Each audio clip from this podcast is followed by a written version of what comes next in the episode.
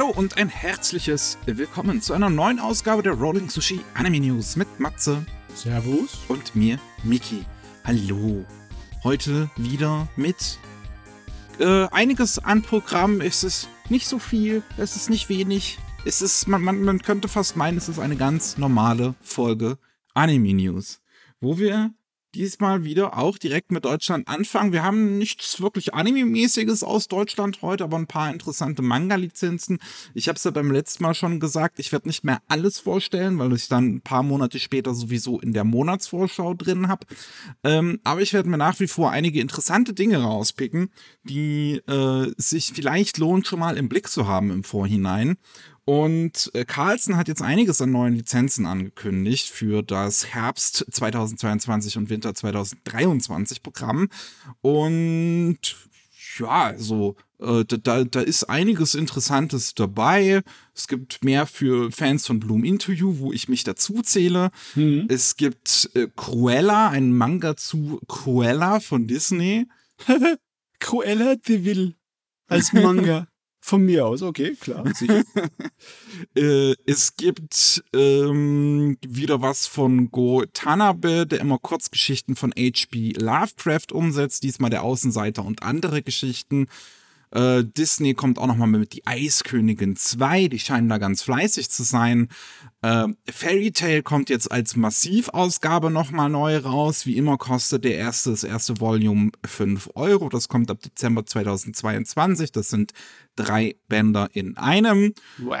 Es kommt was von Junji Ito mit Frankenstein und mit, wo ist das zweite hier? Sensor. Ähm, dann haben wir noch von Satoshi Kon äh, Kaikisen zurück ins Meer. Hm. Ich weiß nicht, ob du den kennst. Ich kannte den jetzt nicht vorher. Ich auch nicht. Oho, oho, oho. Oho. Äh, dann haben wir noch Lupin the Third Anthology von Monkey Punch. Ein paar Kurzgeschichten aus dem Lupin-Universum. Wow. Ja, und. Also, ja. es geht gut ab. Und äh, über e-, Evangelion haben wir letztes Mal schon gesprochen. Sakamoto, der ist, ist noch eine interessante Lizenz. Der läuft im, jetzt bin ich mir nicht sicher, läuft im normalen Jump oder im Online, im Jump Plus. In eins von beidem, ich weiß es jetzt gerade nicht auswendig.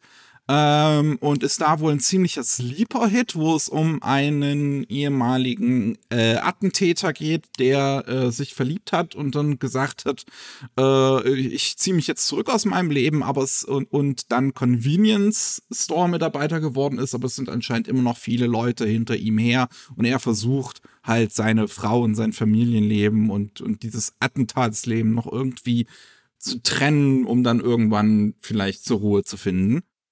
Äh, wir haben noch Under Ninja, das ist der aktuelle Manga von Kengo Hanasawa. Das ist der Mangaka von. Warte mal, was war es nochmal? Ich weiß, dass es was Bekanntes war. Das war das mit der Zombie-Apokalypse, ne? Äh, von I Am a Hero, genau. Ja. Und Boys on Run. Ähm, ja, also da ist einiges Interessantes dabei. Ähm, Freue ich mich schon drauf. Wir haben auch noch ein bisschen was von Egmont. Die haben auch ein paar interessante Lizenzen angekündigt. Unter anderem Himitsu Sentai Goranger ist ein Manga aus den 70ern. 75 bis 76 von dem Typen, der hier äh, 009 Cyborg und Skullman und äh, ich glaube sogar Ultraman. Boah. De, also, de, Goranger ich habe keine Ahnung, nach welchem Schema die Leute da arbeiten, aber irgendwie gefällt mir diese Vorschau bisher sehr. Lauter wirres Zeugs und unglaublich unterschiedliches Zeugs. Literatur, Anne Rice, äh, Frankenstein, H.P. Lovecraft und ja. bei Disney, was um alles in der Welt passiert, in der Welt der Manga. Ist ja scharf. ich weiß es auch nicht. Oh, stimmt, da ist noch was. Ah, da können wir, da, da, da müssen wir gleich auch noch drüber reden. Das habe ich nicht aufs Dokument gepackt. Warte, lass es mich nochmal schnell raussuchen. Äh, äh, äh, äh. Genau das hier. Wir, äh, und zwar hat jemand im sogenannten Comic-Forum einen Überblick drüber gemacht, was in Deutschland alles so an äh, Lizenzen rauskommt. Mhm. Äh, äh, also an, an, an, also was die Zielgruppe ist. Und da können wir gleich auch nochmal drüber reden, wenn wir hier alles fertig haben. Auf Ja. jeden Fall, Goranger ist halt so ein klassisches Sentai-Ding ähm, von einer Gruppe äh, von, von Eliten, die Earth Guard League, kurz IG, die ähm, ja das Böse bekämpfen. Ich, ich meine, so geil, ne? Das ist nicht unbedingt die Sorte von Manga, die standardmäßig jeden Monat bei uns rauskommt, ne? Das auf jeden Fall, ja. Und äh, ebenfalls bei Egmont kommt auch Mermaid Saga von, Oh, das ist super. ähm, von, von Takahashi, von Rumiko Takahashi, das äh, 1984 ursprünglich angefangen und jetzt kommt eine sogenannte Legendary äh, äh, Lu- Luxury Edition. Das wird dann wahrscheinlich so ein, äh, wie auch bei Sailor Moon aktuell sein, dass das auch wieder so ein fettes Ding ist, dann mit Hardcover wahrscheinlich. Mhm, das ist Ähm, natürlich geil. Ja, und wo wir bei Takahashi waren, auch Ranma einhalb bringen sie eine Neuauflage raus. Ei, Rambo und Halb gibt es ja in Deutschland seit Ewigkeiten, aber klar, das war schon vor, was weiß ich, wie viel, es war schon vor zwei Jahrzehnten schwer, alles zu sammeln auf einmal. Ne? Ja, und jetzt kommt's noch mal für alle, die es nicht haben, da zähle ich mich auch dazu. ja. Äh, Kase Ah, hat auch noch. Ja, wir, wir, sind, wir sind noch nicht fertig. Kase hat auch noch zwei, äh, ein, Noch ein, ein paar Oh. Sachen angekündigt. Ähm, unter anderem dann, da dann. Das läuft aktuell in der äh, Jump Plus im, im Online-Ding, ist von der Assistentin von dem Mangaka von, von Chainsaw Man und auch von Hell's Paradise, mit dem hat sie auch zusammengearbeitet. Und äh, soll wohl da auch ein ziemlicher Sleeper-Hit sein. Äh, es geht irgendwie um Okkultes und Geister und sowas. Ähm, und eine Manga-Adaption zu Mars Red, die bringt äh, Kase auch. Ist so ein Theaterspiel, was dann letztes Jahr äh, als Anime adaptiert worden ist und auch als Manga letztlich, äh, wo es um Vampire in 1923 in Tokio geht. Vampire. Immer gut, ne? Meine Güte, also, äh, also Manga-Fans sind bestimmt glücklich mit diesem Jahr, was da alles daherkommt. Also ich bin ja schon hier angefüttert. ja, ist wirklich einiges, einiges Interessantes dabei. Und ja, jetzt, jetzt, jetzt habe ich das hier auch mal für dich gepostet, dass du das auch angucken kannst. Mhm. Ähm, und zwar, wie, wie ich- wie ich eben schon sagte, im Comic-Forum hat jemand zusammengezählt, was für Manga bei welchen Verlagen alles rauskommen und was für eine Zielgruppe die jeweils äh, in Angriff nehmen. Und, Ähm, ja, und welchen Zeitabschnitt? Ah, da steht Ja, genau. 2021. Da- Das ist jetzt hier, was ich dir zeige, ist für 2021 darunter. Also das hat hier der liebe Anime-Spiegel auch mal auf Twitter gepostet. Das ist jetzt, wie ich es dann gefunden habe.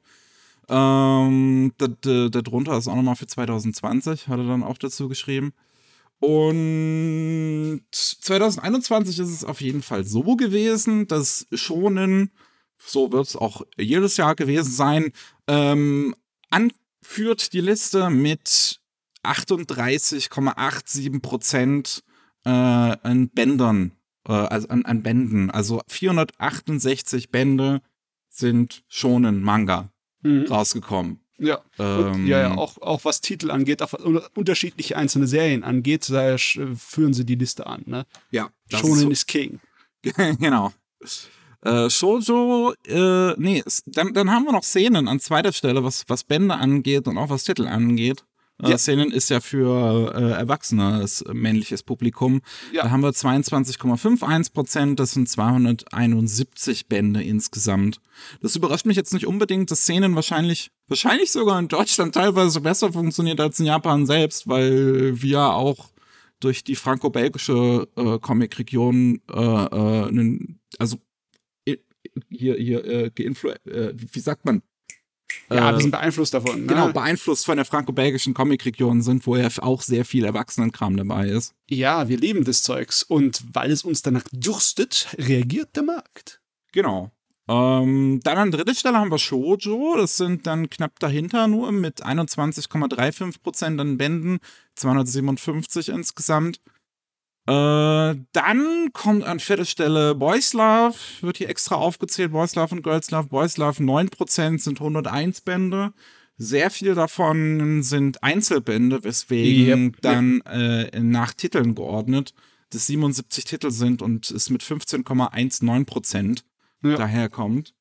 Dann haben wir Josei 5,65 Prozent, 68 Bände.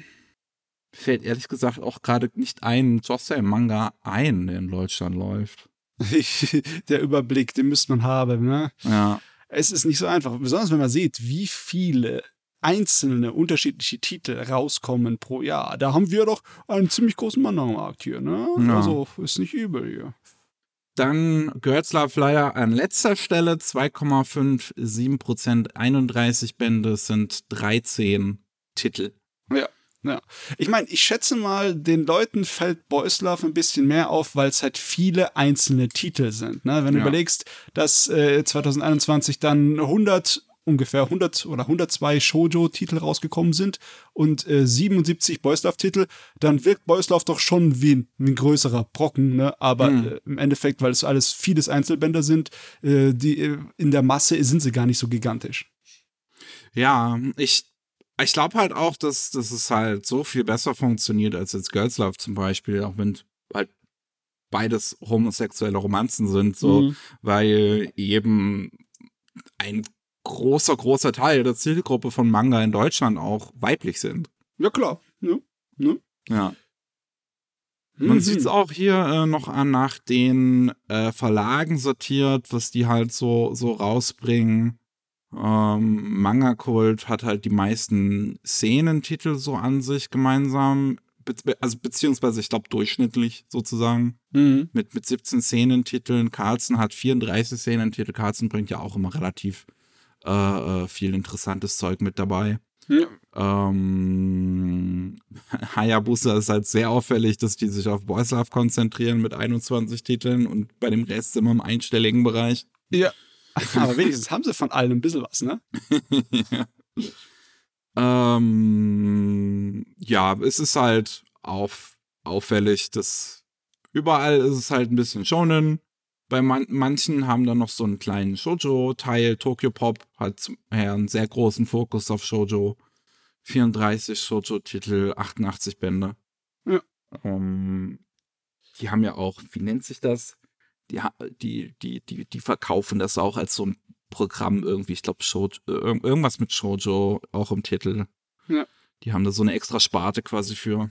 Es fällt halt auf, dass die Hälfte aller Verlege, die hier aufgeführt sind, haben von allem was, ne? Und äh, bei den Rest fehlt halt größtenteils nur Girls Love. Ja. Deswegen, ne, also da ist schon, die Leute versuchen sich schon so breit zu machen, wie es geht. Klar, man hat seine Prioritäten, aber es ist nicht so, dass da irgendwas verschmäht wird, total groß, bis auf vielleicht Girls Love.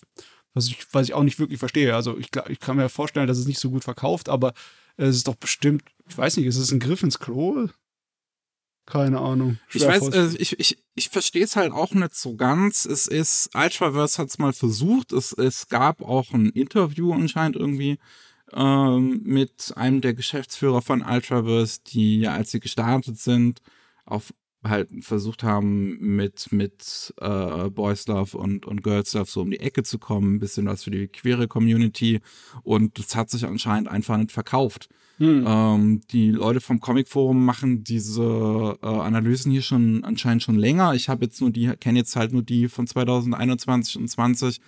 Ähm, aber das soll wohl wirklich so sein, dass man das auch tatsächlich spürt, dass als Ultraverse gestartet ist, es im Prinzip einen Girls Love Boom gab in Hm, diesen okay. Zahlen und es dann mit der Zeit immer weniger geworden ist wieder. Ah ja, braucht, man braucht wahrscheinlich den einen Monster-Anime, der das ganze Ding wieder ankurbelt, ne?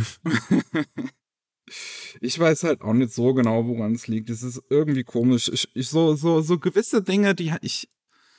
Beziehungsweise ich. Ich, ich, ich glaube halt, diese, diese, diese Girls Love-Schiene funktioniert halt besser, wenn das Werke sind, die dann halt auch für ein straightes Publikum geschrieben sind, schlicht und ergreifend, wie halt Citrus. Hm, Ähm, und das, das, weiß ich nicht, die Leute nicht dran interessiert sind, wenn es keine toxische Beziehung mit einem Haufen Sex ist, ich weiß es nicht. Ich habe keine Ahnung. Du müsst mir jetzt analysieren, wie es bei den Boys Love Sachen aussieht, ne? Ob die toxischen Sachen sich heutzutage immer noch besser verkaufen als die äh, Wholesome-Zeugs. Wahrscheinlich. Ich, äh, egal, egal. Lassen wir das mal. Ja. Machen wir weiter im Programm. Wir haben einige neue Anime-Ankündigungen wieder. Unter anderem Idolmaster. Wieder Ui. mit einem neuen Anime dabei. Schon wieder. Und zwar Cinderella Girls U149. Das ist ein Spin-off vom Spin-off.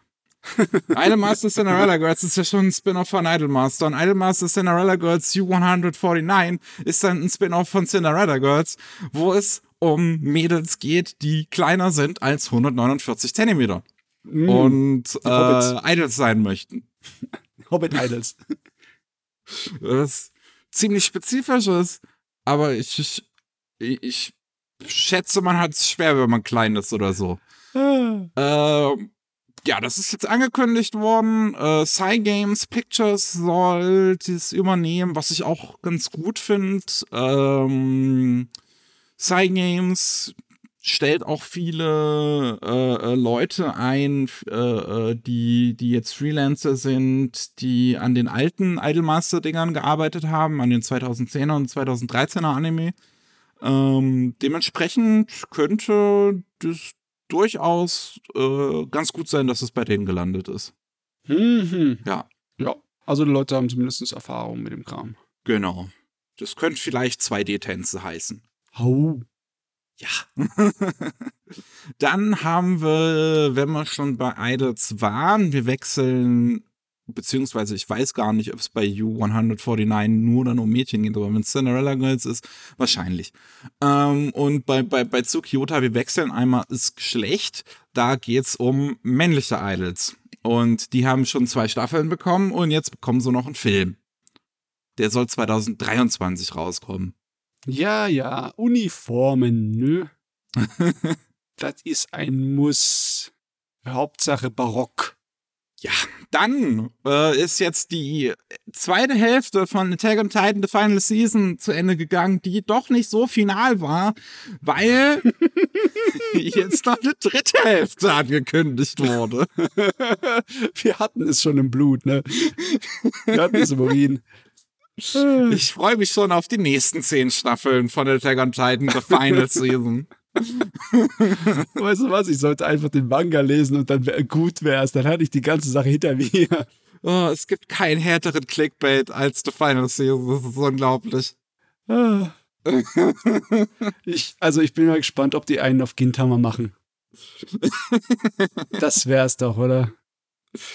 Ah, ja. Es heißt, es heißt, dass, also, also dieser nächste Abschnitt, Part 3, heißt Kanketsuhen, Conclusion.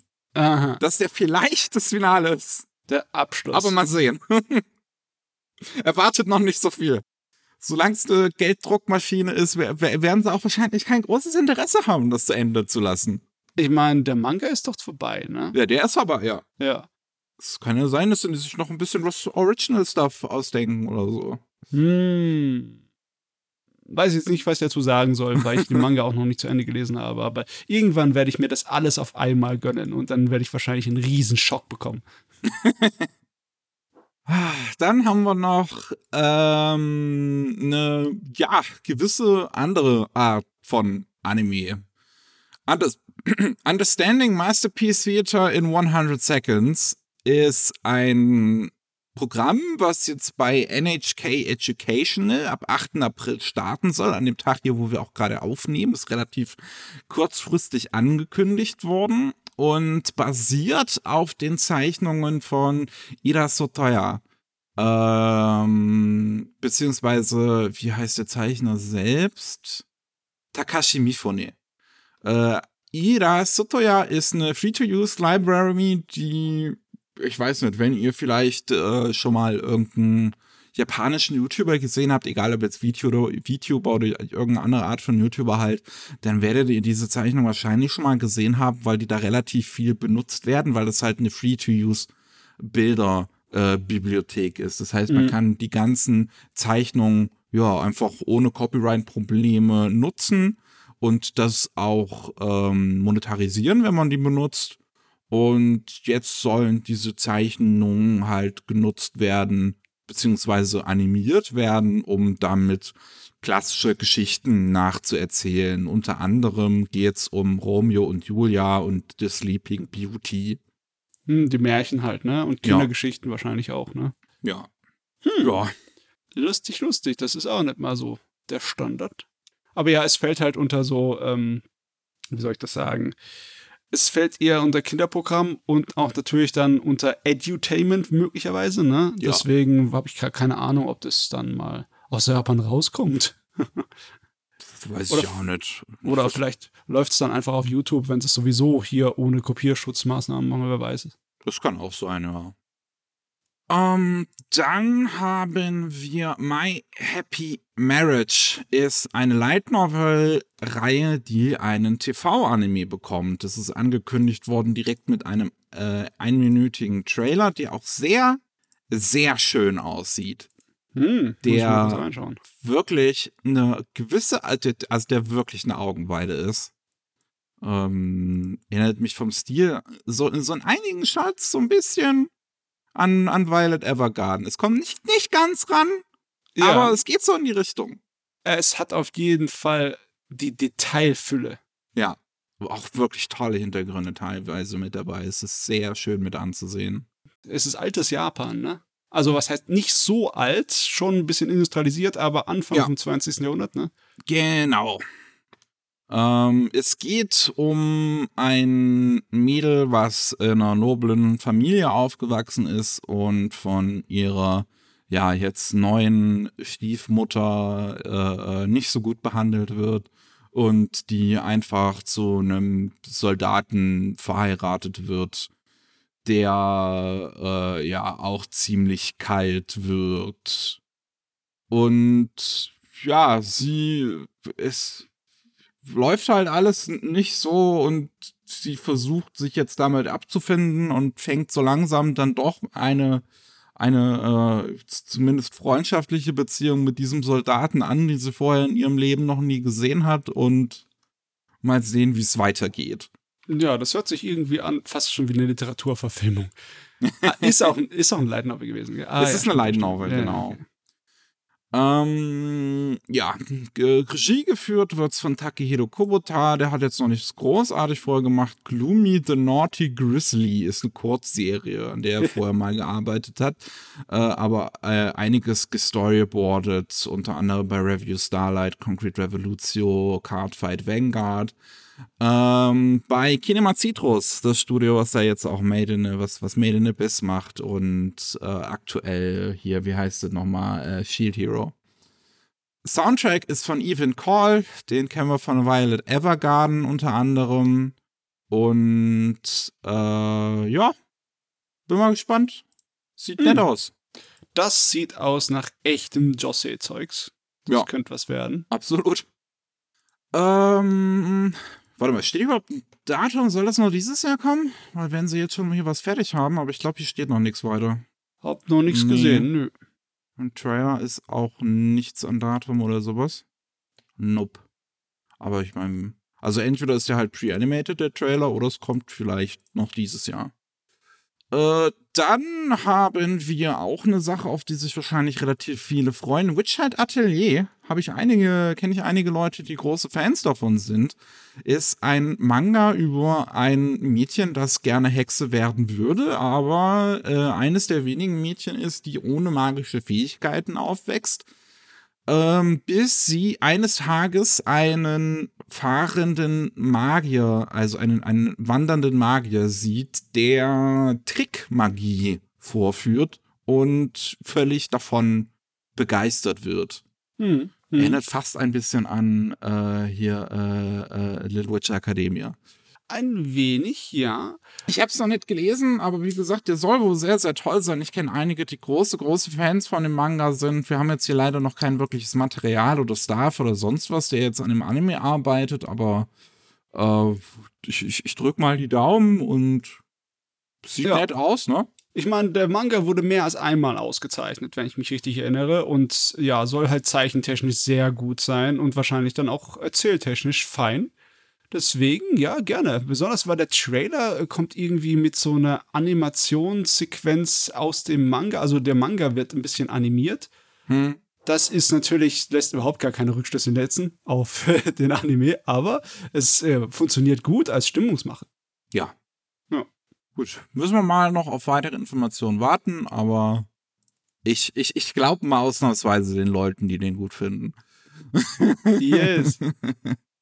Dann haben wir noch einen neuen Film zu City Hunter. Oh. Ja.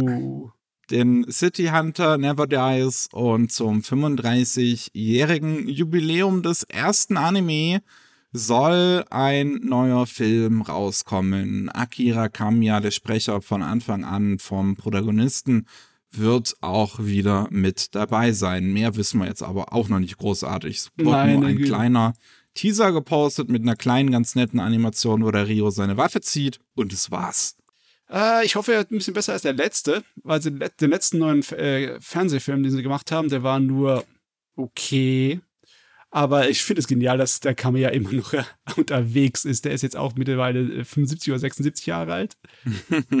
Oh Mann. Ja.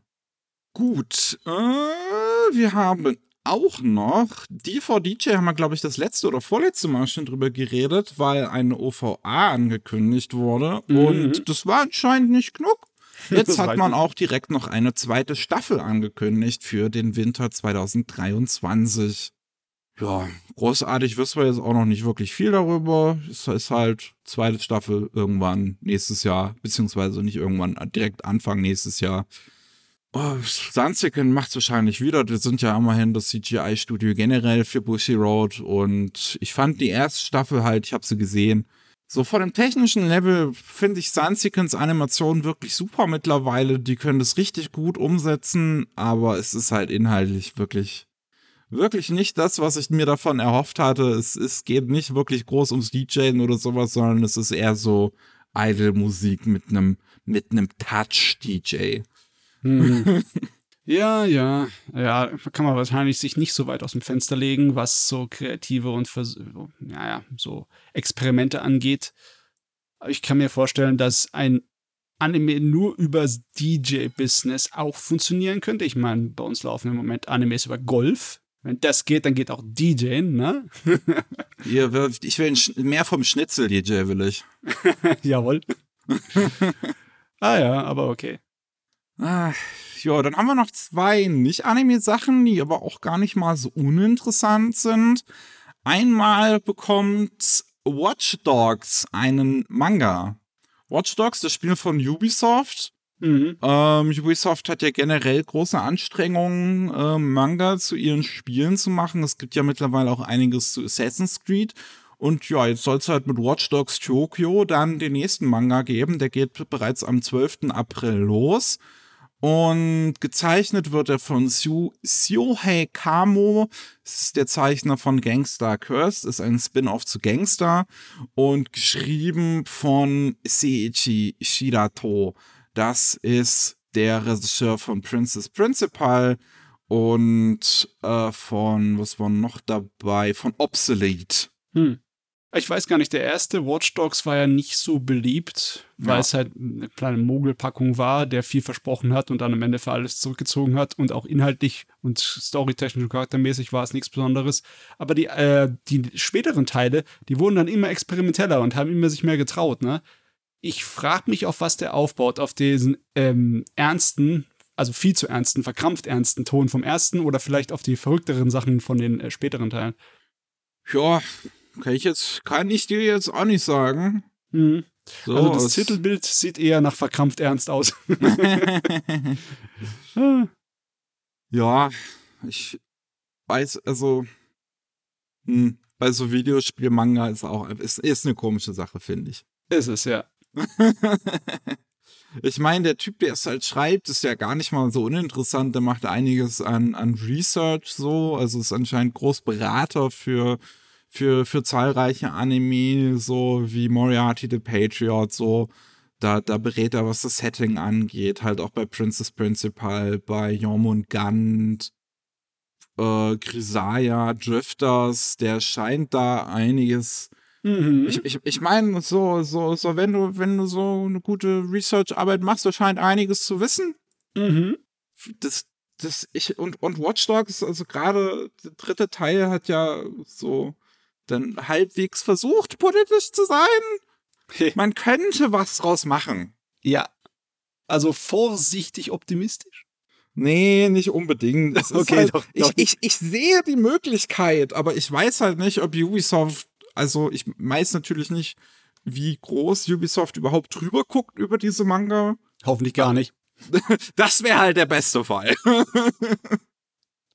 Und dann haben wir noch was Interessantes und zwar Soul Reviver ist ein Manga von dem Autor von GTO, Mhm. ähm, der gar nicht mal so lange lief, 2011 bis 2014, vier Bände. Und der scheint aber einiges an Aufmerksamkeit bekommen zu haben, auch schon in der Vergangenheit. Da gab es nämlich bereits schon mal ein Vorhaben, einen Hollywood-Film daraus zu machen.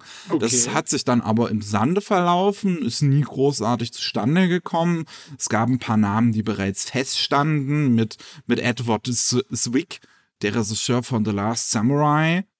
Ähm, aber ja, es, es, es ist halt nie wirklich was passiert. Die Firma ist Mhm. auch irgendwann pleite gegangen, die den ursprünglich hätte machen sollen. Also, ähm, aber jetzt entsteht in japanisch-südkoreanischer Co-Produktion eine Live-Action-Serie dazu.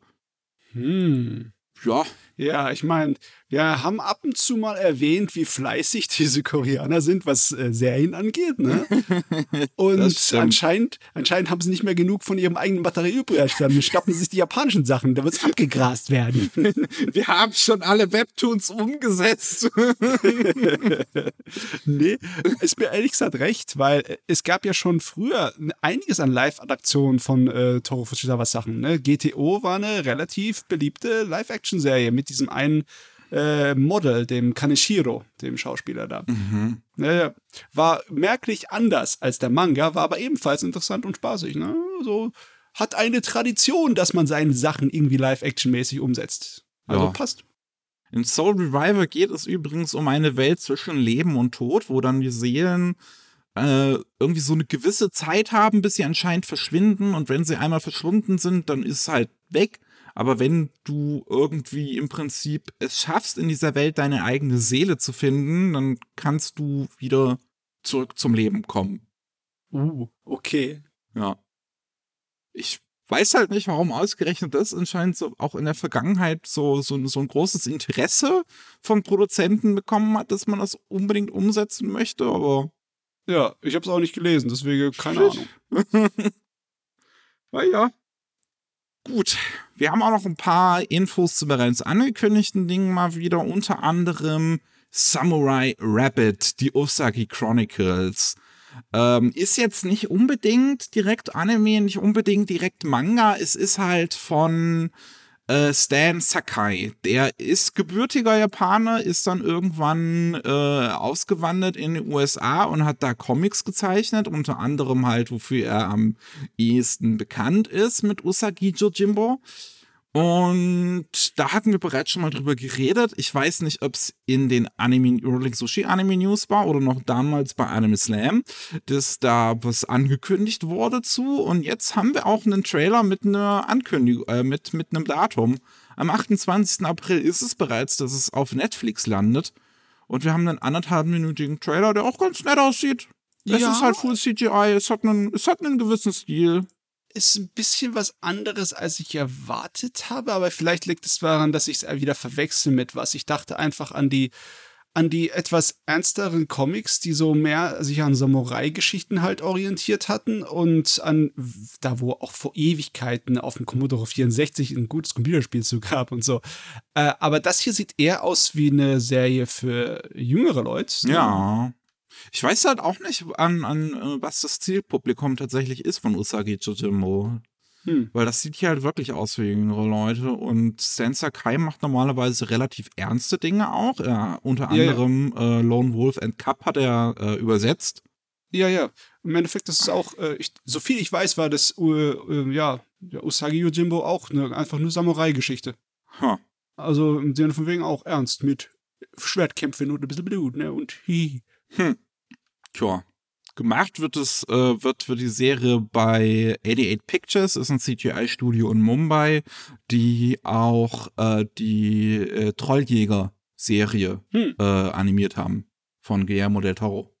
Ah, okay. Aber ja, sieht so aus, als etwas, als wäre es etwas, wo mein Neffe voll drauf stehen würde. Ja. Passt. Ähm, so, dann haben wir noch neue Infos zur zweiten Staffel von Made in Abyss. Ui. Und zwar wissen wir, dass es im Juli soweit ist. Da geht's los mit mehr von Made in Abyss. Sind auch wieder die gleichen Leute beteiligt. Also alles, alles wie, vor, wie, wie, wie vorher. Es geht wahrscheinlich direkt weiter, wie der Film geendet ist. Mhm. Oh, das hat alles ein bisschen länger auf sich warten lassen, ne? Oder meine ich das nur? Ich habe irgendwie im Kopf, dass der erste Made in Abyss jetzt schon wieder vier Jahre oder so her ist, oder habe ich das falsch im Kopf? Ich glaube, der kam 2018 oder 17, ja. Ja. Made in Abyss. Was sagst du mir? Was sagst du mir? 2017, ja. Und da ist relativ früh eine zweite Staffel angekündigt worden. Ich glaube, das war dann. Oh, nee, das, das war, müsste noch auch gewesen sein, bevor der Film rauskam. Ich bin mir jetzt aber nicht sicher. Der Film kam Anfang 2020, glaube ich. Ja, der kam Anfang 2020 und jetzt haben wir die zweite Staffel halt. Ja, Ah ja. langsam, aber stetig. bin zwar jetzt halt nach wie vor kein großer Fan, aber wenn das halt heißt, dass ich wieder mehr Musik von Kevin Penkin bekomme, dann, dann, dann habe ich da nichts zu meckern. Jo. Äh, wir haben auch noch ein bisschen was zu My Next Life as a Villainess. Äh, da war anscheinend jetzt irgendein Special Event in Japan und da ist angekündigt worden, dass der Film halt 2023 erst rauskommen soll. Also dieses Jahr wird es nichts mehr mit mehr von, von Baccarina. aber äh, nächstes Jahr ist es soweit, dass der Film rauskommt. Und mehr habe ich da jetzt auch nicht zu, zu sagen. Das passt schon. Muss nicht, so, muss nicht so viel Baccarina auf einmal sein. Dann, das ist eine wirklich interessante Nachricht. Das ist etwas, was auch nicht so unbedingt häufig vorkommt. Ähm, Urawa no Usagi-chan ist ein Anime, der seine erste Staffel in 2015 bekam, danach eine zweite Staffel für 2017 angekündigt wurde und kurz bevor diese lief, wurde sie verschoben auf unbestimmte Zeit, Mhm. aus verschiedensten Umständen angeblich. Und ja, diese unbestimmte Zeit hat jetzt sein bestimmtes Ende gefunden, denn im Juli ist es soweit, dass diese Serie weitergehen soll. Ich meine, ich habe zwar noch überhaupt nichts von der Serie gekannt, aber dass sie aus der Produktionshölle herausgeklettert ist, aus diesem Loch, wo normalerweise kein Entkommen ist, das ist schon mal ein Ding, ne? Das muss man auch erstmal schaffen, ja. Es ist wirklich interessant. Das ist der gleiche Regisseur auch wie die erste Staffel, ist auch wieder gleiches Studio. Ähm, halt Avriel, das ist ein kleines Aushilfsstudio normalerweise. Das ist auch nur eine Kurzserie. Die erste Staffel waren nur fünf Episoden, äh, zwölf Episoden in fünf Minuten Länge. Und bei der zweiten Staffel wird es wahrscheinlich nicht großartig anders aussehen, aber ja, interessant. Mhm. Wer weiß, was da hinter verschlossenen Türen passiert ist. Da gibt es bestimmt eine interessante Geschichte zu erzählen. Ja, ne, Making of machen bitte sehr. Und es geht in dem Ding halt ist relativ simpel. Es geht um acht Highschool-Mädels, die campen gehen in Saitama. Okay, Bam. Captain ist gut. Ah, Ja, dann, dann jetzt, jetzt haben wir endlich mal äh, Neuigkeiten bezüglich Toy. Ui. Da ist ja, das müsste jetzt Anfang März oder Mitte März gewesen sein, wo, wo, wo es dann äh, zu dem Hack gekommen ist, der alles bei Toei plötzlich hat stehen lassen. Und jetzt wissen wir, wann es weitergeht. Am Wochenende vom 16. bis 17. April geht's weiter mit den ganzen Serien. Dragon, D D Dragon. Ufo, Ufo Dragon Quest. Dra Dragon Quest, The Adventure of Die, geht weiter mit seiner 73. Episode am 16. April. Äh, Precure, Digimon, Ghost Game und One Piece gehen dann auch jeweils alle weiter am 17. April. Ähm, in der Zwischenzeit kamen ja jetzt ein paar Recaps und Best-ofs und so an den eigentlichen Slots. Äh, es gab da noch eine Reportage von NHK, dem Staatsfernsehen, oder nennt man das Staats... äh, Das ist, wie ist das System? Ist das so wie BBC und CDF und sowas? Oder, oder Ich- wie ist NHK aufgebaut? Ich glaube ja. Ja, ja, Ja. das ist so. Ja, ja. Das ist Ähm, öffentlich-rechtlich. Also, ja, was heißt, ja, das ist, ja, wie ZDF und ARD. Ja, okay. Denn die haben auf jeden Fall ähm, eine Reportage dazu gebracht jetzt die Tage, ähm, haben mit jemandem internes von Toei gesprochen. Es war wohl ein Ransomware-Attack. Krass. Äh, ein Ransomware-Attack ist, wenn Hacker sich halt im Prinzip die Server schnappen, alle Zugangsdaten ändern und dann halt Geld fordern, um die, zu, ja, die neuen Zugangsdaten jetzt rauszurücken. Äh, Meistens ist es noch viel schlimmer, die verschlüsseln die ganzen Daten. Und so eine Verschlüsselung ist eigentlich kaum zu knacken. Selbst wenn du einen Super-Server, also so ein richtiges äh, teures Megagerät hier ähm, sozusagen leist, um Ja. auf ihm das ausschlüsseln zu lassen, kannst du es vergessen. Das dauert se- sechs Monate oder sowas. Das ist, also, äh, ja, billiger ist zu bezahlen, was die verlangen. Ja, und das dürfte erklären, warum es zu den ganzen Problemen gekommen ist. Das ist Ähm, natürlich richtig heftig. Das ist bitter. Ja. Äh, die Person meint so, es ist jetzt alles wieder halbwegs normal. Ähm, es, es sind noch ein paar Probleme, also gerade was den Film angeht, Dragon Ball Super Superhero soll es wohl noch, äh, der soll wohl noch unter Problemen stehen und unter Problemen dieser Ransomware-Attacke. Ja. Ist natürlich, ist, ist natürlich doof für die Fans, dass das jetzt so lange äh, gedauert hat. Ich stelle mir auch vor, dass das einiges an Stress ist bei den Leuten, die da bei Toy arbeiten, Total. wenn sowas passiert. Ah, total. Es ist ja im Endeffekt wie eine Geiselnahme. ja. Eine Ne? digitale Geiselnahme, ja. Ja, und meine Güte, dat, äh, da wird jemand richtig rotieren dabei, der dann die Sicherheitsmaßnahmen für nächste Zeit groß erhöhen wird. Jo, aber jetzt ist das zumindest erstmal halbwegs abgeschlossen. Mal sehen, wann wir ein neues Datum für den Dragon Ball Film bekommen, aber zumindest die Serien gehen jetzt erstmal weiter. Ja. Ähm, und wir haben noch neue Infos für den kommenden Urusei Yatsura Anime. Ähm, ja, es, es sind noch ein paar Leute jetzt bekannt geworden, die halt äh, mit dran, dran sprechen werden. Wir haben einmal Maya Uchida als Shinobu Miyake. Äh, Uchida ist unter anderem die Stimme von äh, Rika in dem Chunipyo Anime, von, von KyoAni, das Ding. Mhm. Ähm, Black Cat gewesen in Akudama Drive. Äh, I I Irina in High School DD. Li Liliruka in Is It Wrong to Try to Pick Up Girls in a Dungeon. Man wird die Stimme wahrscheinlich schon mal gehört haben. Sie Auch Mamoru ja. Miyano dürfte man kennen.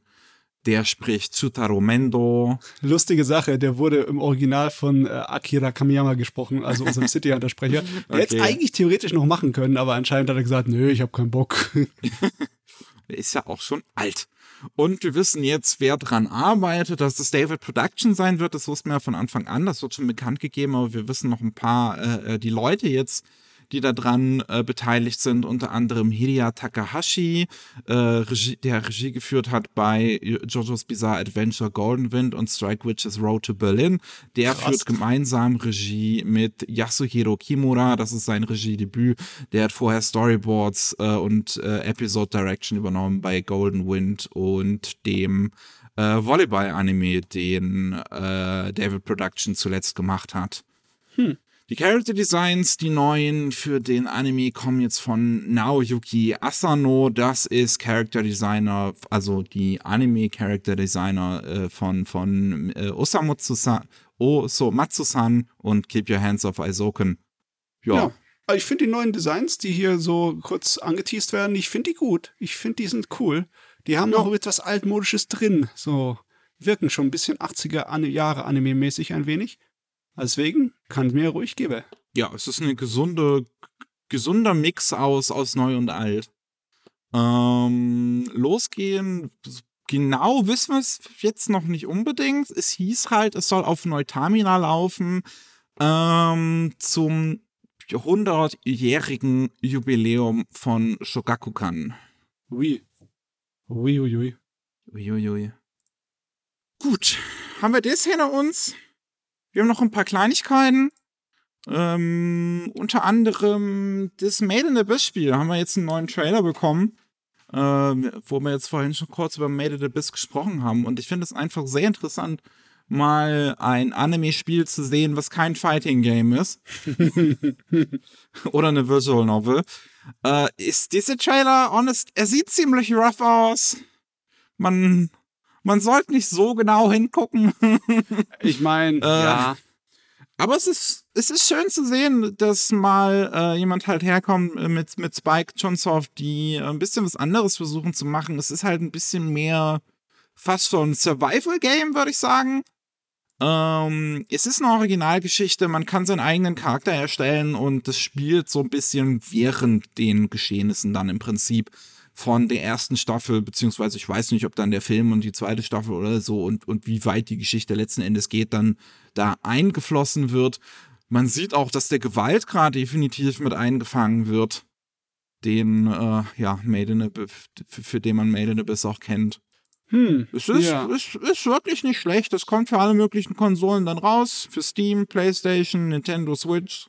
Ja, klar, also bei der Grafik läuft das auf jeden Fall auf der Switch. Okay, das war jetzt ein bisschen böse. Ja. Es sieht nicht so schlimm aus wie zum Beispiel Pokémon Arceus, aber es, ja, es sieht schon ein bisschen altbacken aus.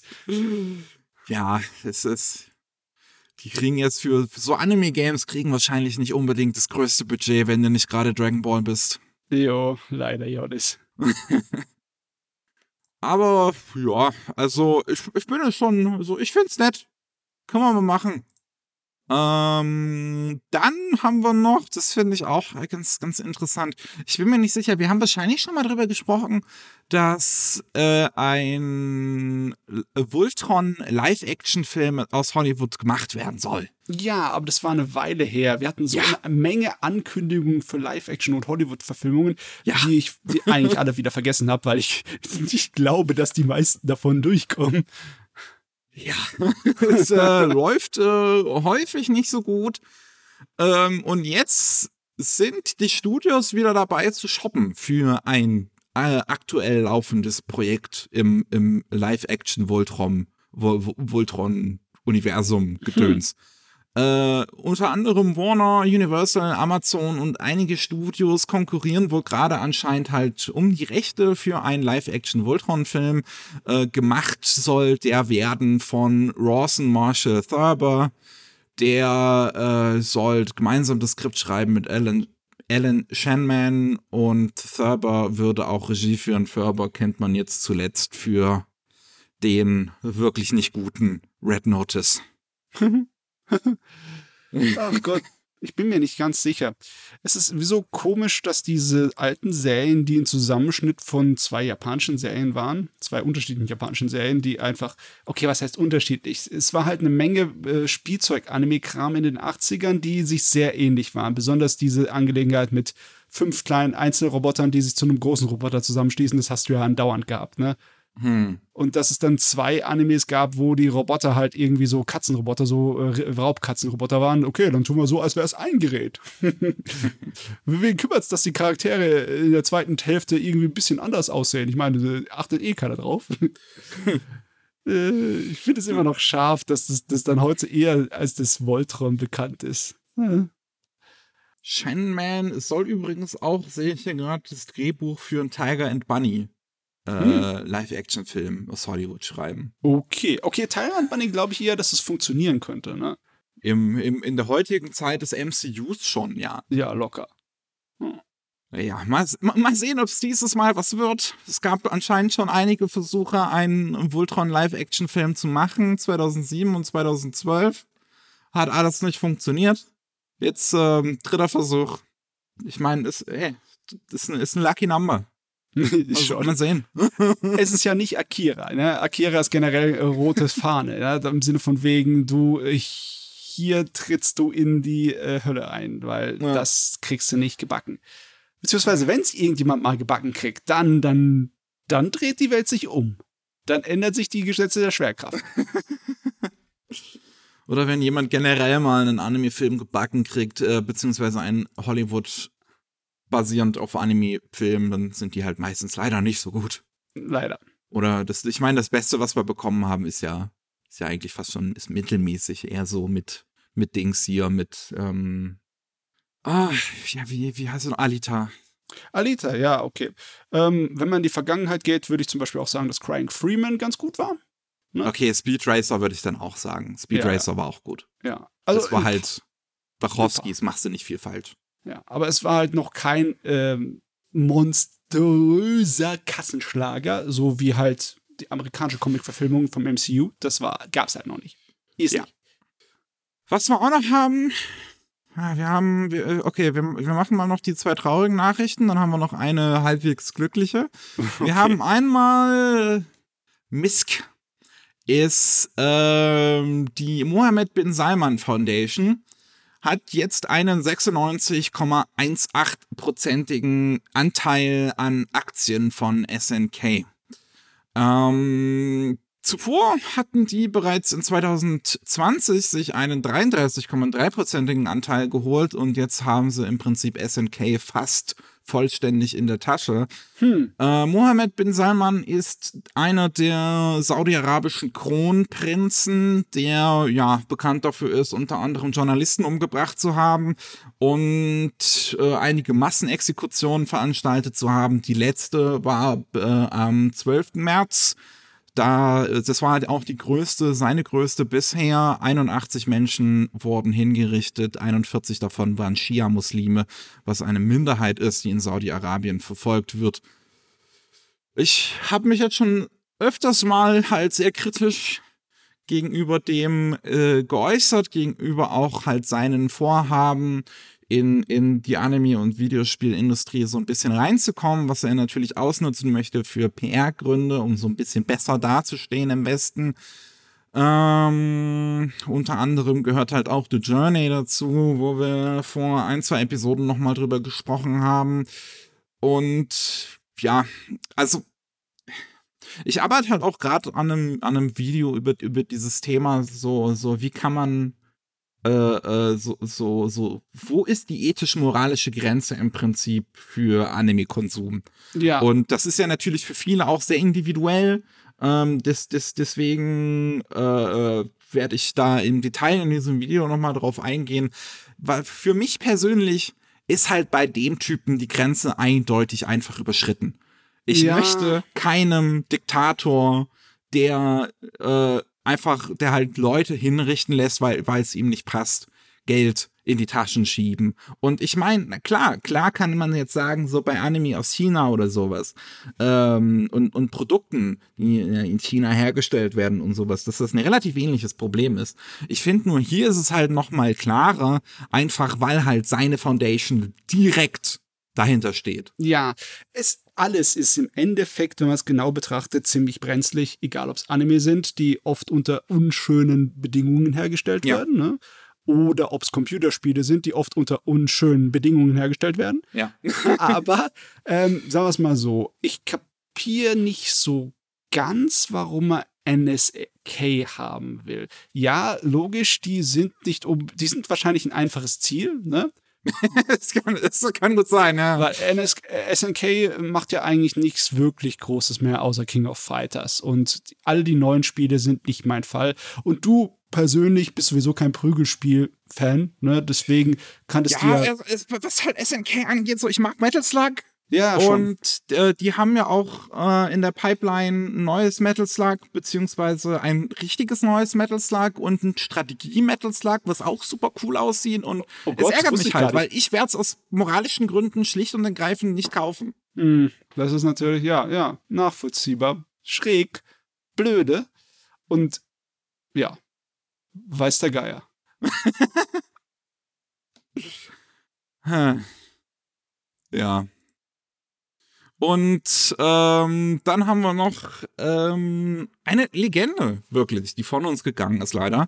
Mit 88 Jahren, Fujiko Fujo ist ähm, gestorben. Es ist der unter anderem auch der Co-Erfinder von Doraemon.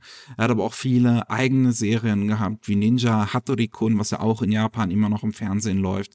Kabuts-kun, ähm, äh, hier, hier, The Laughing Salesman lief äh, vor nicht allzu langer Zeit nochmal ein neuer Anime dazu. Ja. Ähm, der hat einige große Kinderserien unter seinem, äh, äh, ja, seinem Pseudonym veröffentlicht.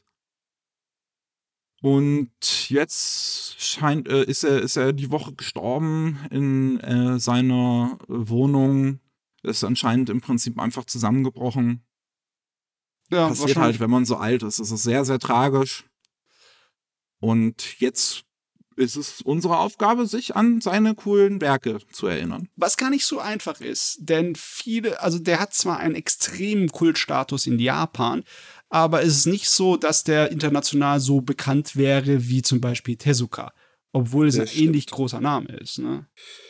Das stimmt leider. Das ist gerade so mit Kinderserien ist es wahrscheinlich halt das Problem, dass die dann des Öfteren einfach nicht aus Japan rauskommen. Mhm.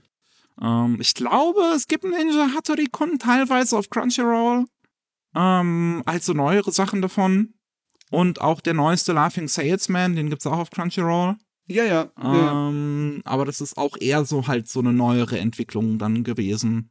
Ja, ich meine, wenn da kein neuer Anime dazu gekommen wäre, dazu wäre es wahrscheinlich auch nicht so aufgefallen. Ja. Aber lohnt sich schon mal da reinzuschauen, schlicht und einfach nur, wenn man nur den Wikipedia-Artikel durchliest über seine Karriere, weil das ist eine lange Karriere. Meine Güte. Die habe früh angefangen. Ja, ja. Gut, dann soll er auch in Ruhe in, in, in, in Friede ruhen. Ähm, wir haben jetzt noch eine letzte News, die ja auch, äh, die, die interessant ist. Äh, Cygames ist ja eine riesen, ein riesengroßes Medienunternehmen in Japan mit Anime, mit Gacha-Spielen, mit wahrscheinlich mit Pachinko-Maschinen, aber da lege ich jetzt nicht meine Hand ins Feuer, das weiß ich nicht. Ähm, und die haben jetzt eine Spende an A, an, wie heißt das jetzt genau? AIM Medical Research Institute halt. Mhm äh, äh, überwiesen und werden sie auch in Zukunft noch machen. Und AIM ist ein Protein, was man in Makrophagen findet. Und dieses Protein kann ähm, anscheinend ähm, hier Nierenkrankheiten mm. äh, ähm, heilen. Das ist ganz wichtig. Und könnte möglicherweise dazu führen, dass ähm, Katzen ein längeres Leben haben könnten. Ja, ähm, man sagt ja so generell, dass die meisten Katzen nicht älter als 20 Jahre werden, aber es gibt so ein paar Ausnahmen von Katzen, die über 30 Jahre alt geworden sind. Ja. Und das äh, wohl die große Unterschied war halt Nierenkrankheit, das, was sehr häufig im Alter passiert. Liegt aber auch daran, dass viele Leute ihre Katze einfach nicht gut genug füttern wenn ihr richtig äh, gescheites Futter kauft, dann äh, lebt eure Katze wahrscheinlich länger. Aber wenn die, ja, also, wenn das irgendwie was bringt, dann, ja, so, von mir aus kann die Katze ruhig 40 Jahre alt werden. Methusalem, Superkater. Äh, sie sagen halt dazu, dass äh, Katzen natürlich auch in Japan eine sehr wichtige Rolle spielen. Es gibt 10 Millionen Katzen ungefähr in japanischen Haushalten. Mhm. Es gibt wahrscheinlich noch viel, viel mehr, die halt frei rumlaufen. Äh, das muss man natürlich auch sagen, das ist auch ein gewisses Problem in Japan. Aber Katzen spielen auch eine wichtige Rolle für halt, für, für viele Japaner, weil, weil, ja, also es ist Teil der so Kultur ne? ja, auch gerade für ältere Leute. Viele sind einsam und dann, wenn du halt niemanden, niemanden mehr großartig zum Reden hast, hast du wenigstens eine Katze. Ja. Ja, und die, das, da werden sie jetzt weiter in Zukunft äh, spenden, ähm, so bis halt äh, dieses, dieses, ja, ich, ich weiß jetzt nicht Heilmittel, aber, oder, oder vielleicht doch Heilmittel oder halt Lebensverlängerungsmittel für Katzen ja. entwickelt worden ist. Ich frage mich, ob das irgendwas damit zu tun hat, dass die Forschung in Proteine, also in das Aufspalten von diesen Eiweißdingern, äh, ob das da irgendwas mit zu tun hat, weil halt zu der Zeit der Pandemie ne, liefen ja viele von diesen Aktionen, dass man Rechenleistung gespendet hat, um da Hm, ja. den Leuten zu helfen und ihnen zu unterstützen. Ich frage mich, ob das deswegen vorangekommen ist. Das wäre so ein äh, Glück im Unglück Sache, ne? Na, Ich habe schon durchaus gehört, dass gerade wegen Corona auch in anderen, in, in vielen anderen Bereichen die Forschung mh, durchaus weitergekommen sein soll. Ja. Weil halt viel Gelder auf einmal in so Forschungsinstitute wieder reingesteckt wurde, weil man diese Pandemie schnellstmöglich beenden wollte. Beziehungsweise beenden will, sage Ja. ich. Echt, ey. Ach jo. Ja. Wir sind durch für heute. Ähm, ziemlich pünktlich auch. Exzellent. Und um euch nicht länger mit, mit unserem Gequatsch zu quälen, äh, würde ich sagen, vielen Dank fürs Zuhören. Äh, falls ihr schlicht und ergreifend aus irgendwelchen Gründen nicht genug von uns bekommen könnt, dann gibt's jeden Mittwoch noch den normalen Rolling Sushi Podcast. Da geht's dann um alles aus Japan und beziehungsweise alles, was nicht Anime ist aus Japan. Und ähm, falls ihr mehr über Anime und Manga hören wollt, dann gibt's alle zwei Wochen mittwochs den Anime Slam Podcast, wo wir darüber reden, was wir halt so für Anime und so geguckt haben. Jetzt gerade ist zum Beispiel die letzte Saison zu Ende gegangen. Ich war ganz fleißig. Da werden wir am diesen, diesen Sonntag, also beziehungsweise für euch, wenn diese Folge rausgekommen ist gestern, haben wir dann groß drüber, drüber geredet. Über die letzte Saison. Ui, da. mal sehen, was das wird. Jo. Tschüss. Tschüss.